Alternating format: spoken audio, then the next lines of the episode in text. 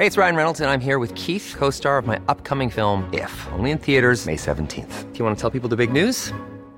All right, I'll do. Sign up now and you'll get unlimited for $15 a month in six months of Paramount Plus Essential Plan on us. Mintmobile.com slash switch. Upfront payment of $45 equivalent to $15 per month. Unlimited over 40 gigabytes per month. Face lower speeds. Videos at 480p. Active Mint customers by 531.24 get six months of Paramount Plus Essential Plan. Auto renews after six months. Offer ends May 31st, 2024. Separate Paramount Plus registration required. Terms and conditions apply if rated PG. Heraldo Radio. La HCL se comparte, se ve y ahora también se escucha.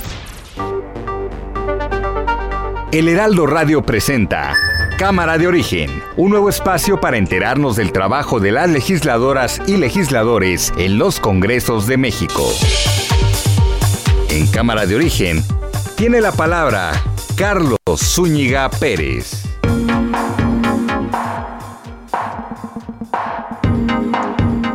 Tardes, gracias por acompañarnos en esta nueva emisión de Cámara de Origen.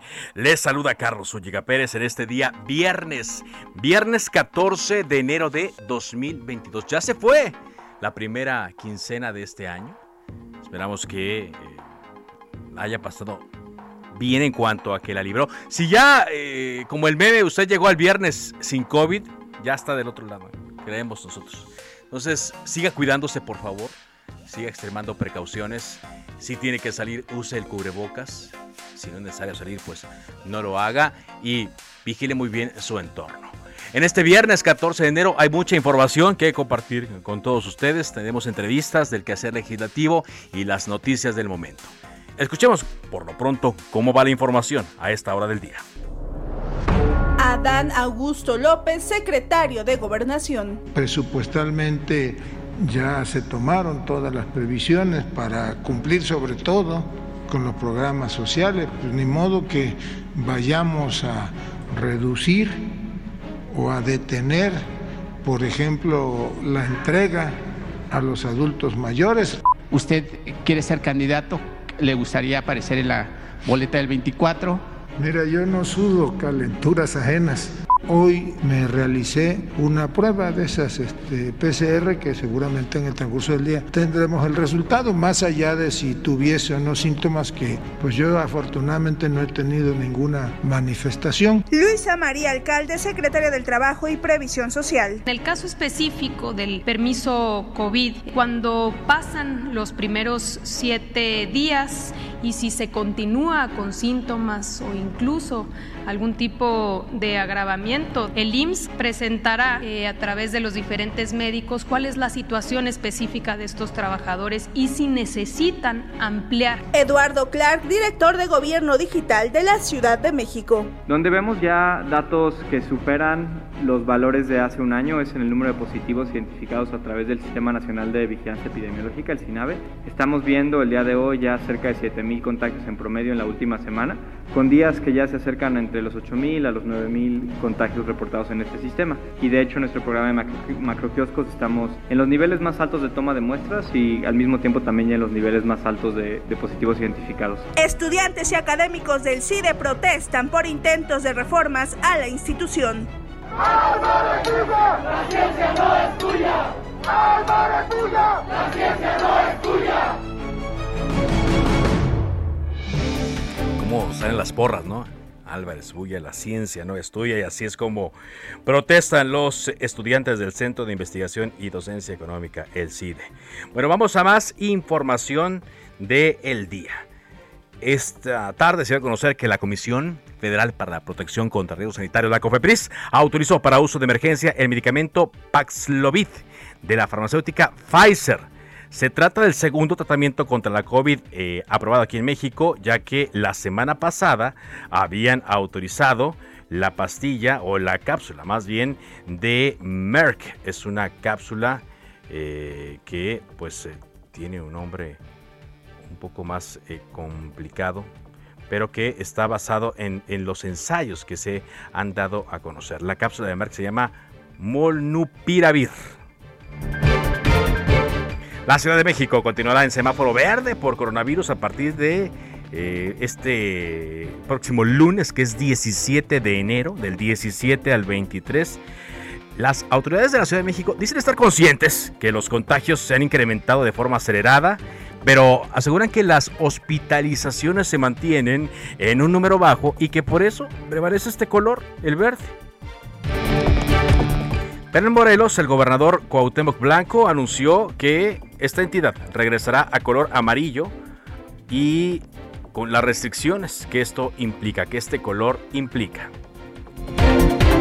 Bueno, y como se adelantó hace un par de días, cuando conocimos eh, la noticia de la venta de Citibanamex, la directora general de Citigroup, de nombre Jane Fraser, informó que el proceso ya de venta de desincorporación de Citibanamex aquí en México comenzará en la primavera. Fue aplazada la primera sesión extraordinaria 2022 de la Asamblea General de Asociados del Centro de Investigación y Docencia Económica CIDE, en la que se votaría por reformas al Estatuto General. No lo quieren aceptar, pero pareciera, que las movilizaciones de estudiantes, académicos, simpatizantes, egresados del CIDE tuvieron que ver con esta decisión. Carlos Navarro, vámonos contigo pues eh, hay una serie de opiniones, un montón de opiniones sobre que se están dando en torno a el nuevo enfrentamiento, el nuevo capítulo del enfrentamiento entre el Instituto Nacional Electoral y el gobierno federal. Y hoy habló sobre el tema la jefa de gobierno de la Ciudad de México, Claudia Sheinbaum. ¿Qué fue lo que dijo? Te escuchamos, Carlos. Buenas tardes, Carlos. Te saludo con gusto a ti, el auditorio, y comentarte que el consejero presidente del Instituto Nacional Electoral, Lorenzo Córdoba, está siendo el principal promotor en contra del INE, aseguró la jefa de gobierno, Claudia Sheinbaum. La mandataria capitalina cuestionó las justificaciones que ha hecho el funcionario del organismo electoral en cuanto a gastos. Escuchemos. El presidente del INE es el principal vocero en contra del INE. O sea, ¿cómo justificar que con recursos públicos las mascotas de personal de confianza eh, puedan tener los alimentos a las mascotas, entre muchas otras cosas que se presentaron ayer. Entonces hay que decirle al presidente del que defienda al INE, pero que lo defienda no con estos gastos superfluos que se están haciendo en el Instituto Nacional Electoral, porque él parece el vocero en contra del INE. Al ser cuestionada Claudia Sheinbaum sobre si se trataba de un autosabotaje por parte del consejero presidente del INDE, respondió que los recursos públicos son sagrados, no puede ser que sean utilizados a estas alturas de forma eh, de dispendio en este organismo electoral. Así es que, como bien lo comentabas, Carlos, un episodio más entre la disputa entre el INE y la cuarta transformación. Ahora le tocó a la jefa de gobierno arremeter contra el consejero presidente. Carlos, la información que te tengo. Que como escuchamos, pues es en la misma línea que hemos escuchado a todo el gabinete federal. Gracias, muchas gracias, Carlos Navarro, por esta información. Vámonos contigo ahora, Iván Saldaña, porque, eh, por cierto, hoy hubo un encuentro. Eh, fortuito, bueno, no era un encuentro planeado, que se dio entre Lorenzo Córdoba, el consejero presidente del INE, y Adán Augusto López Hernández. Hoy que decíamos antes de entrar al aire, ¿no? ¿Cuántas veces, ahora sí que esta semana, cuántas veces no hemos pronunciado el nombre del secretario de Gobernación, ¿no? Para quienes no lo ubicaban, bueno, ya lo tienen más que eh, ubicado. Y eh, se dio en, eh, cuando ellos coincidieron en un presidium. En este mismo lugar, en este mismo acto, estuvo la eh, ex secretaria de Gobernación y actual presidenta de la mesa directiva del Senado, Olga Sánchez Cordero. De esto nos hablas tú, Iván Saldaña. Adelante. Así es, Carlos, amigos del auditorio, buenas tardes.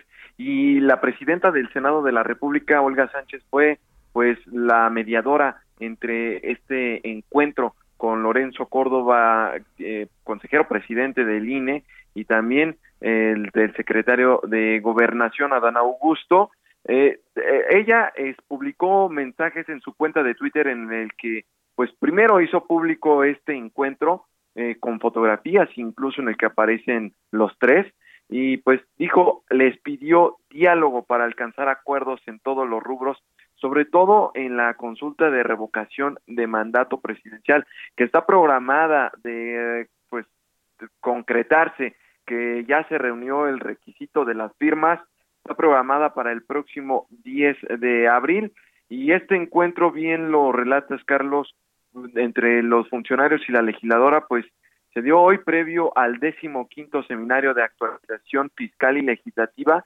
organizado por el Colegio Nacional del Notariado Mexicano y frente, pues también hay que decirlo, porque no?, al rotundo rechazo del gobierno federal de dar más presupuesto al INE para organizar la consulta. En, la, en su cuenta de Twitter eh, escribió la, la ex secretaria de Gobernación, ex ministra de la Suprema Corte, el diálogo entre poderes y los organismos autónomos es clave para llegar a acuerdos y consensos en todos los rubros, incluida la revocación, pero en donde se requerirá del más alto consenso y el acuerdo de todas las fuerzas políticas para avanzar será la reforma electoral. Después ahí da cuenta del encuentro con de la reunión que tuvo con Lorenzo Córdoba y con Adán Augusto, a quienes dijo les hizo esta petición de mayor diálogo para alcanzar acuerdos.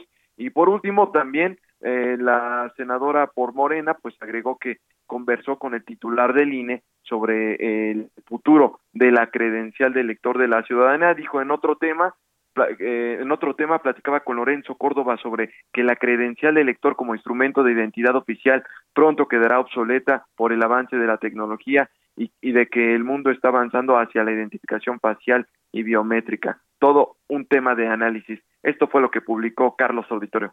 Muy bien, gracias, gracias por este reporte. Iván, vámonos ahora con mi compañero Paris Salazar. Él estuvo en la mañanera, encabezada hoy por el eh, secretario de Gobernación, Adán Augusto López Hernández. Quizá sea la última el último día, quizá, no sabemos si ya el lunes el presidente eh, aparezca, nos daremos cuenta cuando nos llegue la agenda el domingo en la tarde, pero conociendo al presidente quizá ya, ya quiera estar encabezándola el próximo lunes, la conferencia de prensa mañanera. Varios temas que se trataron, te escuchamos, París Salazar, adelante. Buenas tardes, Carlos, amigos, amigas de Real de México. El secretario de Gobernación, Adán Augusto López, reiteró que no existe margen para aumentar el presupuesto al Instituto Nacional Electoral para la organización de la consulta de revocación de mandato presidencial, porque se tendría que reducir el presupuesto para los programas sociales del gobierno federal. Afirmó que el gobierno del presidente López Obrador no pondrá en riesgo la entrega de los programas sociales a adultos mayores, la pensión a niñas y niños con discapacidad, los programas Sembrando Vida, Jóvenes Construyendo el Futuro y otros, ya que no se va a reducir el presupuesto para la, la Escuchamos al secretario Adán Augusto López. Ya ayer lo informaron las autoridades hacendarias, la oficial mayor y el equipo de trabajo y el secretario de la Función Pública. No hay, perdón, no hay margen eh, en el presupuesto público, está muy acotado. Hay desde luego ya eh, presupuestalmente ya se tomaron todas las previsiones para cumplir sobre todo con los programas sociales, pues ni modo que vayamos a reducir o a detener, por ejemplo, la entrega a los adultos mayores que respeta la posición del consejero presidente del INE, Lorenzo Córdoba, y que el plan de austeridad que presentó al INE genera ahorros por tres mil millones de pesos para garantizar la consulta de revocación de mandato. Dijo que pues, se propone ajustes en los salarios de los consejeros y altos mandos, un recorte de los viáticos, seguros de gastos médicos, renta de inmuebles, uso de telefonía celular y vehículos, entre otros. Escuchemos al secretario Adán Augusto López. Eh, elevamos esa propuesta, ese análisis para que ellos pudiesen revisarlo y en todo caso aplicar las medidas de austeridad o los ajustes presupuestales que son los que permitirían casi 3 mil millones de pesos, eh, digamos, conformarían esa bolsa, dinero suficiente para llevar a cabo la revocación de mandato, que pues es una obligación constitucional que reconoció incluso el Tribunal Electoral del Poder Judicial de la Federación. Entonces, no esta discusión que tenga que llevarse a cabo el ejercicio de revocación de mandato. Adán Augusto López aseguró que la salud del presidente Andrés Manuel López Obrador evoluciona satisfactoriamente luego de su segundo padecimiento de COVID-19. Afirmó que el mandatario federal tiene síntomas leves y que los próximos días podría regresar a las conferencias de prensa en Palacio Nacional. También reveló que el presidente López Obrador pues, se va a realizar una prueba de COVID-19 este fin de semana y en caso de salir negativo podría asistir en al homenaje que se realizará al poeta tabasqueño Carlos Pellicer este domingo en el Palacio de Bellas Artes. Carlos, esta es la información. Gracias, eh, muchas gracias Paris eh, por este reporte. A propósito, hace unos momentos Lorenzo Córdoba acaba de colocar en su cuenta de Twitter un mensaje con tres fotografías. Dice mi reconocimiento al personal del Centro Nacional de Impresión del INE México y a todas las trabajadoras y trabajadores del Registro Federal de Electores que llevan a cabo la verificación y cuantificación de las firmas de quienes promovieron el proceso de revocación de mandato. Y ahí es una parte del trabajo que tiene que hacer el INE actualmente. Pero vaya trabajo también ¿eh? que va a tener el Instituto Nacional Electoral para revertir esta imagen que tiene ahora que se está eh, pues haciendo cada vez eh, más fuerte de que es un órgano caro donde se donde hay dispendio, donde hay derroche, donde hay lujos, pues cuando no los hemos visto, ¿no? Y quizá eh, puedan mostrarnos aquí Lorenzo Córdoba y los demás consejeros, incluso los nombrados por el actual Congreso, los actuales consejeros propuestos por la llamada Cuarta Transformación, eh, enseñarnos sus oficinas, enseñarnos eh, la cocina, enseñarnos todo, y no van a creer. Y no lo creería menos la gente que piensa que es más barato y menos lujoso vivir en un palacio que en una casa presidencial. Qué cosas, ¿no? Bueno, vámonos a otros asuntos. Eh, le hemos platicado aquí en Cámara de Origen que diputados del Congreso de Morelos denunciaron penalmente al gobernador Cuauhtémoc Blanco porque pues apareció en esta fotografía a principios de año, publicada en el diario El Sol de México, con tres integrantes de la delincuencia organizada. Platicamos con el diputado del Partido Movimiento Ciudadano de Morelos, Julio César Solís Serrano, parte de este grupo que denunció al gobernador. ¿Qué tal? ¿Cómo le va, diputado? Muy bien, muchas gracias, Carlos. Me da mucho gusto saludarte a tus órdenes. Igualmente, diputado. Eh, ¿Cuál es la razón o, si ustedes establecen el delito por medio del cual se denuncia al, eh, o por el cual más bien se denuncia al gobernador Cuauhtémoc Blanco? No, mira, en ese sentido sí quisiera aclarar que no hemos presentado una denuncia, sino más bien hemos, no, hemos, hemos hecho una solicitud de investigación ante la Fiscalía General de la República ante la Fiscalía General del Estado y la Fiscalía Anticorrupción. No es denuncia porque nosotros no, no conocemos si existe algún delito. De tal suerte, si hubiera sido denuncia, pues tendríamos que haber aportado precisamente eh, alguna prueba. Eh, como hemos, como todos hemos visto, se publicaron estas fotos, se presume que pueda existir algún delito y por eso es que lo que lo que solicitamos fue una investigación a fondo, una investigación profunda respecto del origen de esta foto y ya las autoridades nos dirán si existe efectivamente la comisión de algún delito, ya sea del fuero federal o del fuero común. Muy bien. Eh, hoy platiqué en la tele con el fiscal Uriel Carmona y él me decía que, bueno, están procediendo con esta investigación, pero en caso de que encuentren algún delito del orden federal, por ejemplo, delincuencia organizada, tendrían que pasarle la investigación a la Fiscalía General de la República. Usted me dice que de todas maneras ya hicieron esta misma solicitud ante la FGR. ¿La FGR qué, les, qué respuesta les ha dado? Bueno, eh, la, la solicitud de investigación a la FGR se hizo apenas el día de ayer. Okay. Eh, a la Fiscalía General del Estado se hizo el 5 de enero. Entonces, pues en este momento simplemente estamos esperando a que se lleven a cabo las investigaciones. Yo creo que en una, que será unas cuatro o cinco semanas, si no tenemos ninguna respuesta de alguna de estas autoridades, pues haremos la solicitud precisamente de información de cómo va la investigación pero se hizo por separado. Nosotros hicimos tres, tres este, solicitudes de, investigación, FGR, FGE y anticorrupción. Ok. Mm, en este caso, eh, diputado, cuando ustedes ven el, la fotografía, la publicación, y seguramente escucharon la explicación del gobernador de Morelos, Cuauhtémoc Blanco, sobre ese encuentro y la forma en la que se tomó eh, esa gráfica, ¿qué es lo que, qué es lo que les hace pensar a ustedes? O qué, ¿Cuál es su reacción primera al verla?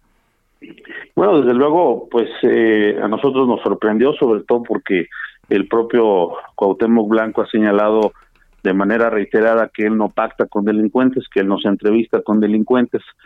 Y posteriormente, casi de inmediato, recibimos solicitudes de parte de la sociedad civil organizada aquí en Morelos, donde pues precisamente nos decían que lo mínimo que teníamos que hacer era solicitar que se llevara a cabo la investigación.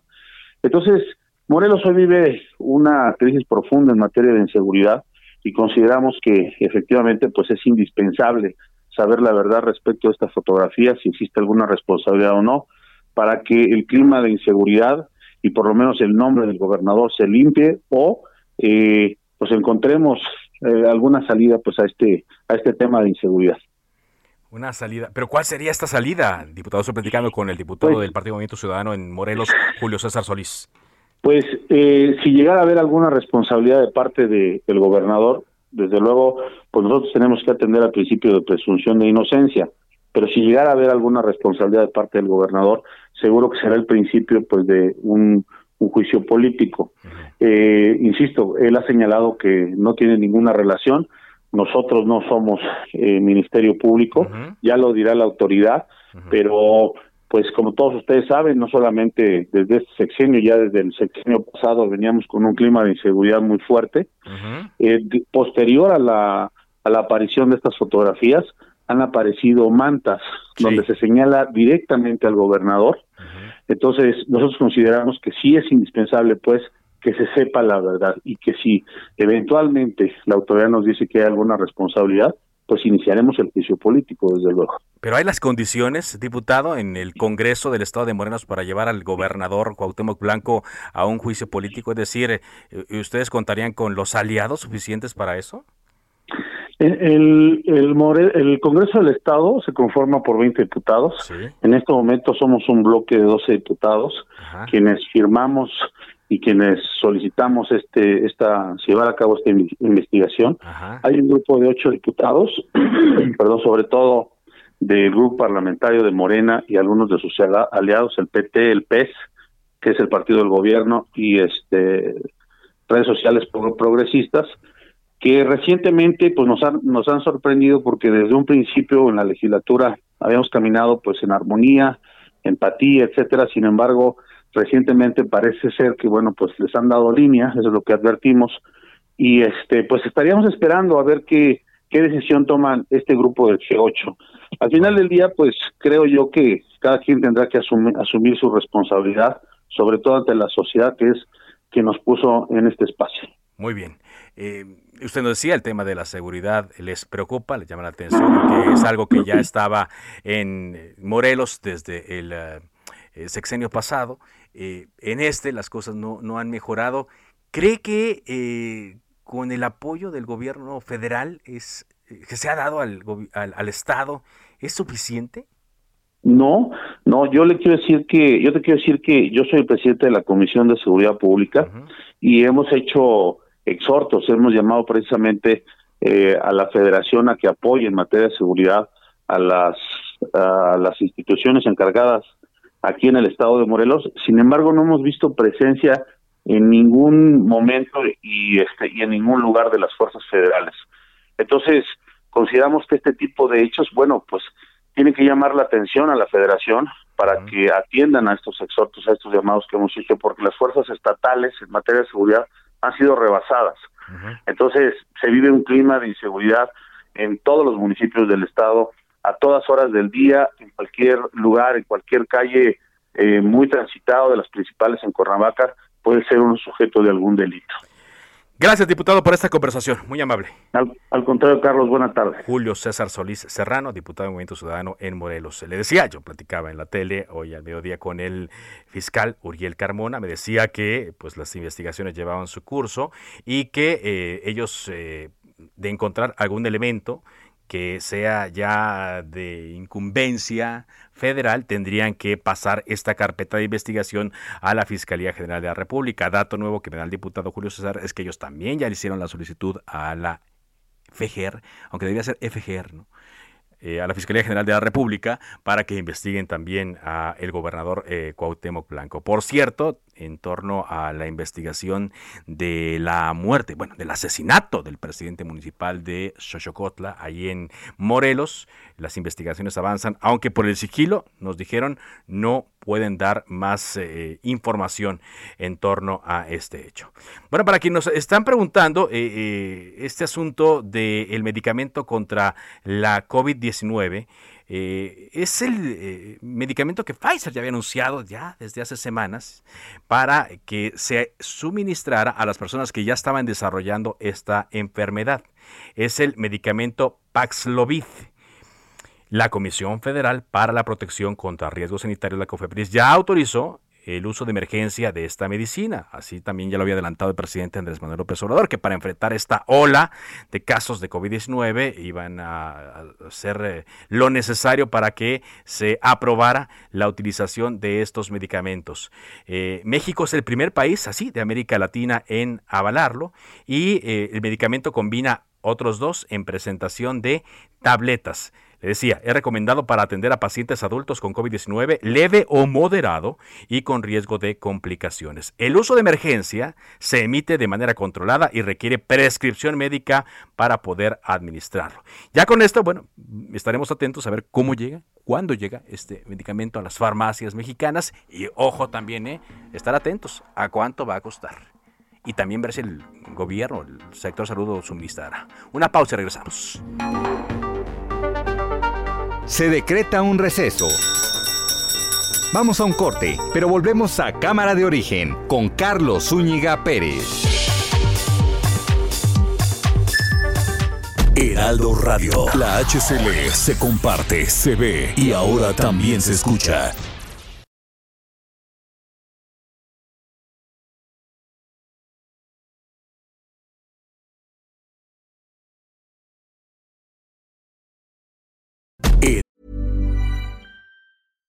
One size fits all seemed like a good idea for clothes. Nice dress. Uh, it's a it's a t-shirt. Until you tried it on. Same goes for your healthcare. That's why United Healthcare offers a variety of flexible, budget-friendly coverage for medical, vision, dental, and more. So whether you're between jobs, coming off a parent's plan, or even missed open enrollment, you can find the plan that fits you best. Find out more about United Healthcare coverage at uh1.com. That's uh1.com. Aldo Radio. La HCL se comparte, se ve y ahora también se escucha. Se reanuda la sesión. Volvemos a Cámara de Origen con Carlos Zúñiga Pérez.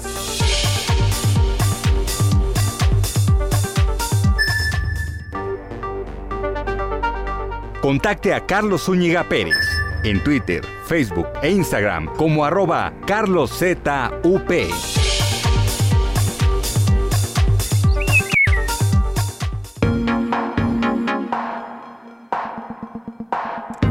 Son las 4 de la tarde con 30 minutos, tiempo del centro de México, y pues eh, hay mucha información que se está generando en torno a la pues, eh, presencia de la COVID-19. Ya le dábamos cuenta de la autorización que la COFEPRIS dio, pero también pues hemos estado notando en, en la ciudad ciertos cambios que todavía no sabemos hasta dónde vayan a afectar o no a, eh, de forma, estoy hablando desde el punto de vista económico, hasta cuándo vayan a afectar o no desde el punto de vista económico a la ciudad. Por ejemplo, estamos viendo calles vacías eh, en horas en donde no estaban vacías. Estamos viendo también negocios como restaurantes, por ejemplo, que aunque permanecen abiertos y con mesas disponibles, no tienen eh, comensales. Comercios también que eh, padecen la tradicional cuesta de enero, pero ahora la falta de clientes que no están acudiendo a eh, las plazas. Y bueno, eh, como ocurrió el año pasado, 2021 y el 2020 también, pues se siguen pagando sueldos, se siguen pagando rentas, se siguen pagando servicios. Es decir, aunque no están cerrados, los negocios sí están padeciendo la falta de personas que se están resguardando. Si bien la autoridad eh, no ha modificado el color del semáforo epidemiológico para que esto ocurra. Entonces, eh, vamos a ver qué ocurre más adelante, porque ya decía también hoy en la mañana el secretario de Gobernación que pues esta variante Omicron no iba pues a causar, a provocar un mayor problema en la economía. Quizás prematuro, Vamos a ver qué es lo que ocurre. También depende mucho de cuánto tiempo nos tardemos en salir de esta ola. Israel Lorenzana, vamos contigo porque hubo información hoy por la mañana en torno a las manifestaciones de los estudiantes del CIDE, del Centro de Investigación y Docencia Económica. Te escuchamos. Carlos, muchísimas gracias. Un gusto saludarte. Pues como lo señalas, desde muy temprano comenzaron a llegar integrantes de la comunidad del Centro de Investigación y Docencia Económica a las afueras del Consejo Nacional de Ciencia y Tecnología, el CONACIT, esas ubicadas sobre la avenida de los insurgentes en el número 1582. Ellos comenzaron a instalar algunas lonas y por supuesto llevaron a cabo los famosos cacerolazos, esto en protesta, Carlos, al rechazo a la reforma del estatuto del Centro de Investigación y Docencia Económicas, el cual se tendría que haber votado el día de hoy, iba a ser de manera virtual, pero fíjate que se canceló, Carlos. En el momento en que comenzaron, por supuesto, con los cacerolazos, decidieron también bloquear la avenida de los insurgentes con dirección hacia Churubusco, exactamente afuera del CONACID. Esto lo hicieron por más de una hora hasta que les llegó, por supuesto, la información de que se había cancelado esta votación que se estaría llevando a cabo el día de hoy. Y es que señalan que, por supuesto, dentro de esta votación estarían eliminando pues la participación de los docentes y por supuesto de los alumnos para tomar las decisiones importantes allá en la zona del CIDE. Vamos a escuchar, Carlos, si me lo permites, a uno de los estudiantes que estuvieron en esta manifestación y por supuesto habló para los micrófonos de 98.5. Vamos a escucharlo. Había un llamado ilegal a reformar nuestros estatutos, ilegal en función de que no se cumplió el requisito que establecen los mismos, y la movilización en calles y la solidaridad de las organizaciones que integran la Asamblea de Socios han logrado que se suspenda este llamado. confiamos en que la suspensión escale a una cancelación definitiva. ¿Cuáles eran los puntos que se iban a tocar y que por supuesto les afectaría a ustedes? La reforma pretendía tres cosas. La primera de ellas, legalizar la imposición del doctor Romero como director del CIDE.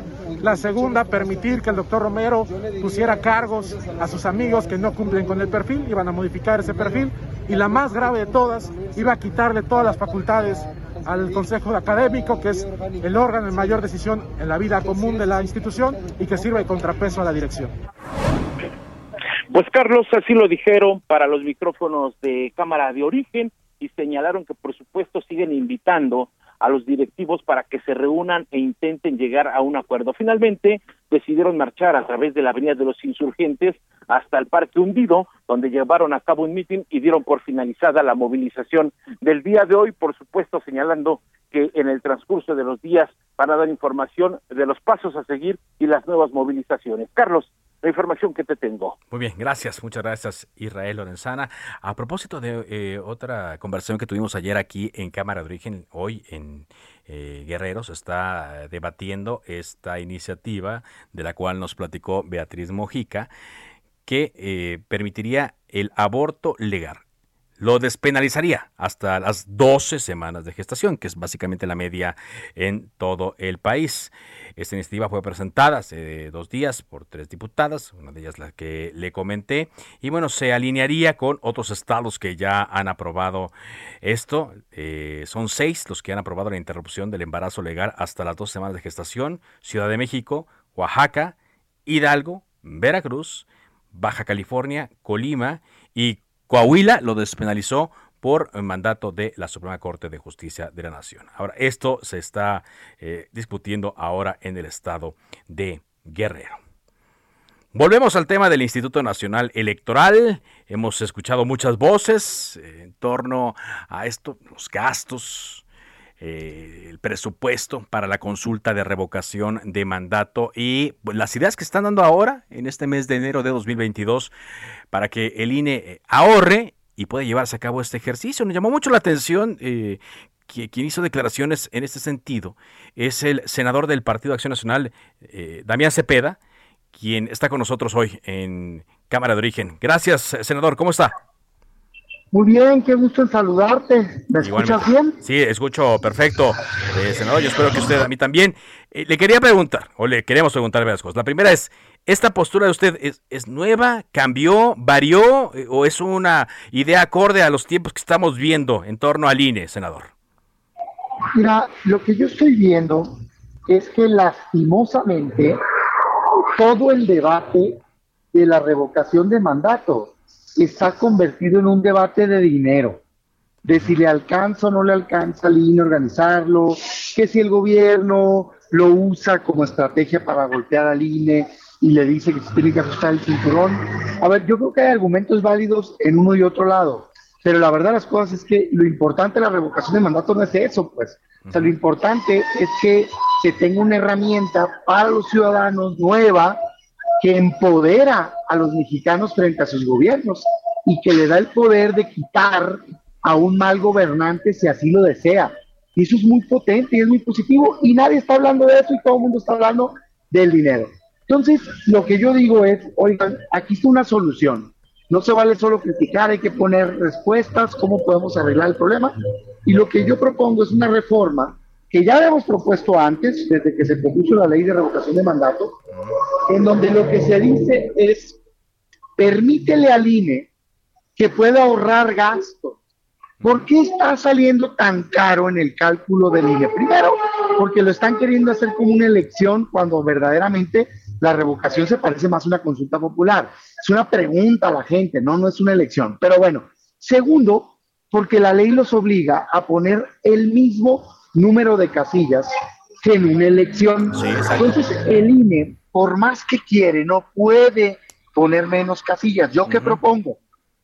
Que le permitamos lo mismo que permite la ley de consulta popular. Esto es, que si en un mismo lugar hay varias casillas, las puedan juntar. ¿Me explico? Sí. O sea, normalmente cuando hay una zona de mucha población, no solo hay una casilla, hay casilla 1, contigua 1, contigua 2, bueno, pues déjalos que pongan una sola y así ahorran juntando las mesas directivas. Pero más aún, permíteles que junten hasta tres casillas cercanas para que se ahorren dinero y con esta propuesta puedes hacer que el costo baje al menos a la mitad, pero, pero podría bajar hasta un tercio, ¿eh? Y así con el dinero que tiene el INE le sobre para organizar bien la revocación de mandato. Esa es la propuesta y solución del problema la propuesta. Sin embargo, eh, esta propuesta, dentro de lo que la ley marca, ¿hay margen para hacerlo, senador? Por eso propongo que se reforme la ley. Yo le dije a Morena, estábamos en la mesa de negociación, les dije, van a necesitar ahorrar dinero. Y no quisieron, bueno, hay que rectificar. Y con esto pueden hacer el ejercicio barato. Y mira, yo sé que ha habido muchas dudas de, hoy es que cuesta mucho dinero. Yo simplemente diría lo siguiente, a ver, creo que el cálculo de línea ha sido alto, por eso propongo que se baje, pero quiero poner en perspectiva para quien me esté escuchando lo que es mucho dinero o no. Eh, esto que cuesta según el INE, que yo digo que es mucho y que hay que bajarlo, de todas maneras, comparado con lo que nos está costando este mal gobierno, es muy poco.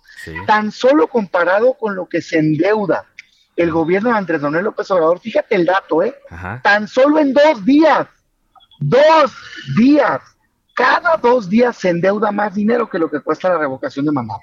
Entonces, ojo, lo que deberíamos de hacer quienes estamos en la oposición particularmente, yo no entiendo por qué se oponen, yo digo, oye, yo escucho todos los días decir, es que está pésimo el gobierno, y la verdad es que sí, ¿eh? Más de 50 millones de mexicanos no les alcanza para comer los gastos básicos, 15 millones de nuevos mexicanos que no tienen acceso a salud, división constante, más violencia que nunca. Y entonces, ¿por qué no lo quieren quitar?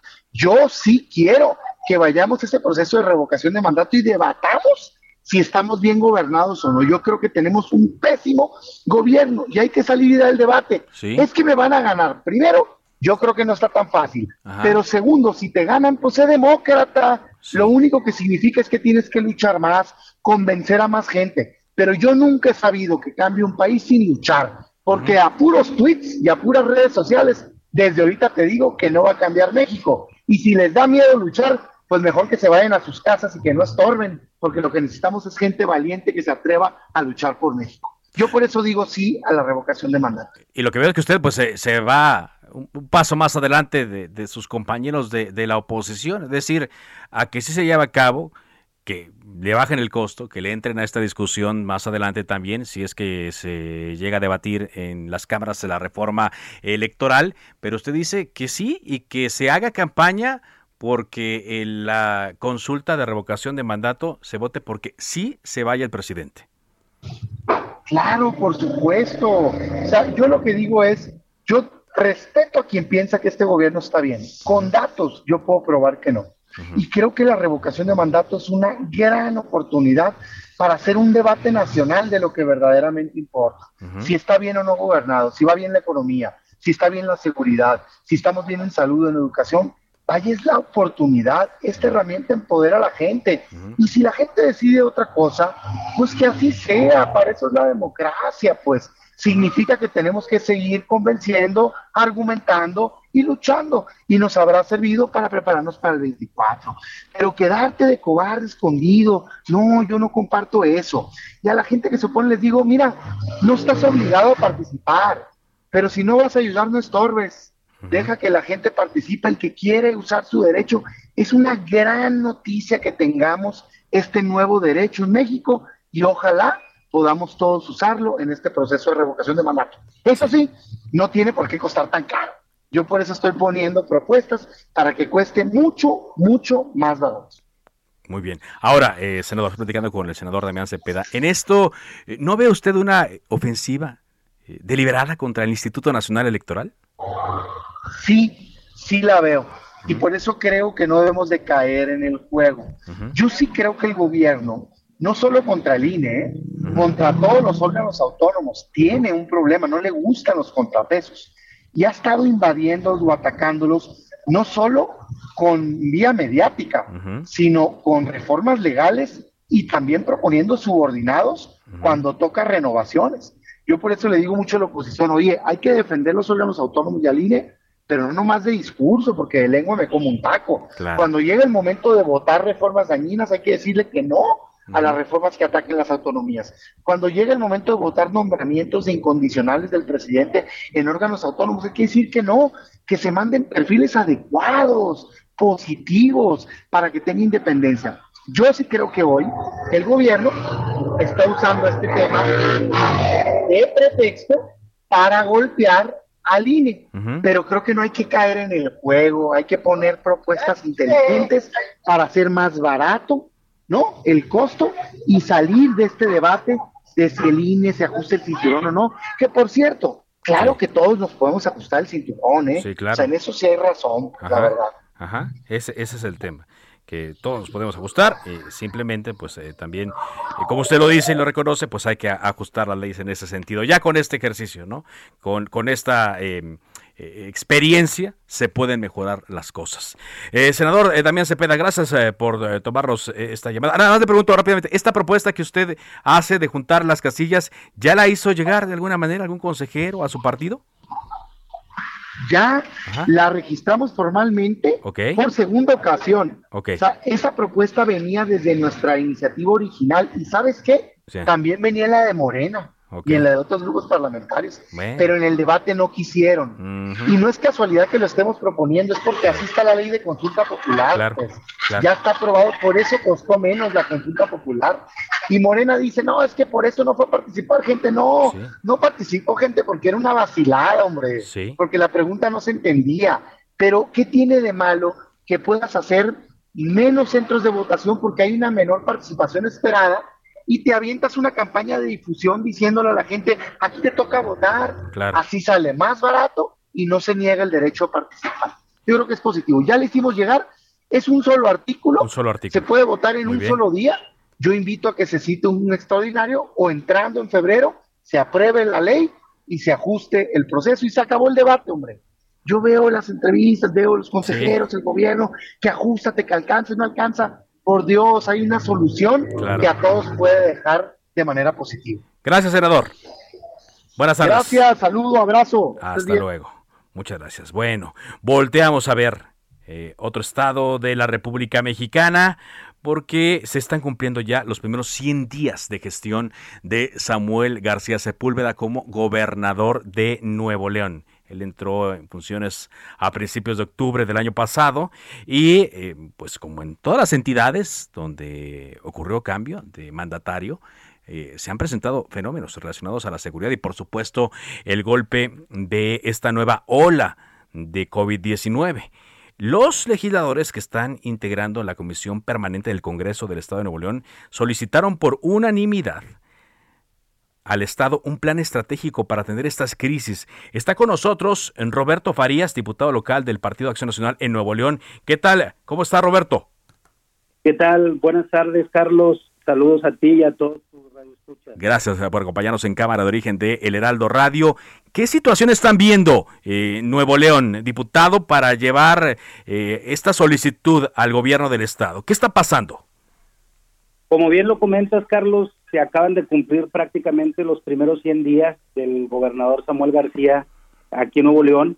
Este, y ya tiene él claramente un diagnóstico de las problemáticas que existen en nuestro estado, pero creemos que ya es tiempo de pasar del discurso a pasar a las acciones, de pasar a lo mediático a pasar a los hechos, porque finalmente Nuevo León está sumergido en una ola de violencia importante, eh, Carlos, eh, prácticamente el mes de enero, en lo que van de, eh, de 14 días, se han registrado ya 30 ejecuciones, este y pues son temas muy importantes que se tienen que eh, tomar en consideración por parte de la actual administración. Nosotros presentamos el pasado miércoles, como tú bien lo comentabas, en la comisión permanente, un exhorto precisamente a nuestro gobernador para que se atiendan las crisis que consideramos que son fundamentales actualmente en Nuevo León. Seguridad pública, salud con el brote nuevamente del COVID, que prácticamente aquí en Nuevo León todos los días se está registrando más de 4.500 contagios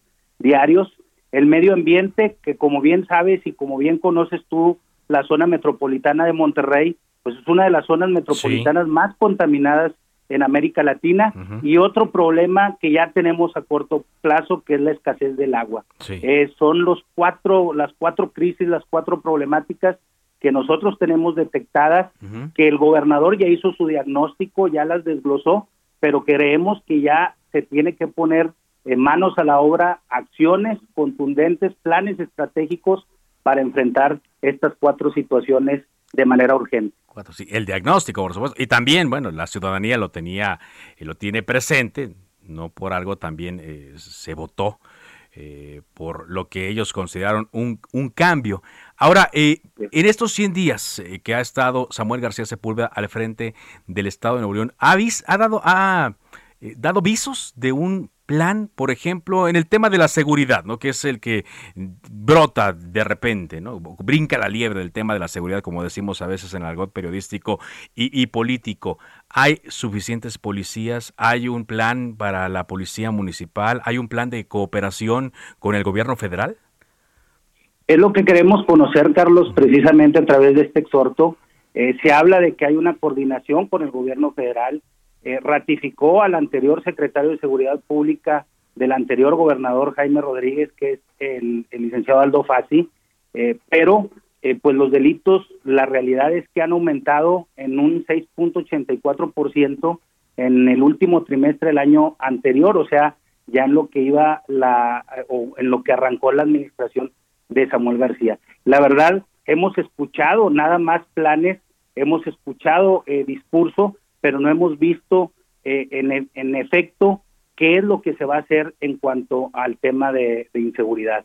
¿Cuáles son los planes estratégicos? ¿Cuáles son las acciones que tienen que ir acompañadas de resultados? Porque finalmente eso es lo que nos va a exigir o lo que le va a exigir la ciudadanía a todo funcionario público y específicamente a los involucrados en seguridad pública. Arrancamos también con el motín del penal de Apodaca que dejó 25 lesionados y realmente la reacción eh, que hemos visto nosotros, pues básicamente ha sido pues más nada más mediática y no hemos visto un plan de acción contundente que nos pueda dejar tranquilo en que las cosas se van a mejorar en los siguientes meses o en las siguientes semanas. El secretario de Seguridad Pública lo ha dicho, pero pues del, del dicho al hecho hay mucho trecho, como bien dice por ahí un dicho, este y pues queremos ver un plan estratégico es lo que le estamos exigiendo desde el Congreso del que se hizo de forma unánime como lo, comentaba. Eh, han puesto ustedes una temporalidad no sé si llamarlo eh, ultimátum pero le han puesto tiempo fecha para que se les entregue este plan mm, ah, hicimos el exhorto el pasado miércoles. Nosotros esperamos que haya un posicionamiento en los siguientes días, en las siguientes horas, y si no vamos a insistir, vamos a seguir insistiendo por los canales institucionales.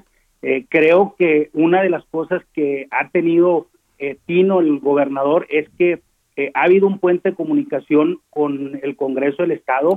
Le, al arranque de la administración pues hemos dado nuestro voto de confianza, aprobamos la ley orgánica de la administración pública estatal, aprobamos el presupuesto prácticamente en un proyecto que venía en, el 90-95% pues eh, directamente de, la tesorería del Estado de Nuevo León, aprobamos ese proyecto de presupuesto que es para nosotros suficiente para encarar las problemáticas del Estado y pues en ese sentido nosotros queremos que siga habiendo ese canal de comunicación y que no nada más sea cuando pues se requiera sacar adelante temas muy en particular de, de, de, beneficio para el interior del gobierno, el del Estado, pero no para el interior, eh, para el exterior, que eh, finalmente es nuestra razón de ser, que es la ciudadanía. Gracias, diputado, por esta conversación. Un saludo, Carlos, a ti y a tus radioescuchas. Muchas Roberto gracias. Farías, diputado local del Partido Acción Nacional en Nuevo León. Y sí, ha habido una cooperación entre el Congreso de Nuevo León y el gobernador. Tanto así que eh, en el paquete fiscal que se aprobó, el eh, Congreso le autorizó al gobierno eh, que pudiera contratar deuda hasta por 4.240 millones de pesos. Esto se aprobó en la ley de ingresos. Es una cantidad nada despreciable, ¿eh? 4.240 millones de pesos. De esto ya la administración del gobernador Samuel García está listando su primer endeudamiento del sexenio. Van a poder contratar un crédito hasta por 2.500 eh, millones de pesos. Un plazo de 20 años, una tasa de interés variable y este financiamiento está condicionado para proyectos de inversión pública productiva, aunque no necesariamente obras. Sería bueno que explicaran para qué. Pero bueno, al igual que otros estados, en Nuevo León se padece este tema de la seguridad. Nos decía también el diputado, el tema de Omicron, igual que en otros estados. El tema de la contaminación, al igual que en otros estados. Y el tema de la falta de agua, ¿eh? al igual que en otros estados, pero con la agravante de que en Nuevo León ya está la segunda zona metropolitana más grande del país. De esta forma llegamos a la parte final de Cámara de Origen. Gracias por habernos acompañado a lo largo de esta semana. Nuestra recomendación es que se siga cuidando, por favor, que no seamos parte de estas estadísticas en la medida de lo posible, por supuesto. Y si cae, pues lo esperamos recuperado muy pronto. Buen fin de semana. Por ahora es cuanto. Buenas tardes. Se cita para el próximo programa. Cámara de origen, a la misma hora, por las frecuencias de El Heraldo Radio. Se levanta la sesión.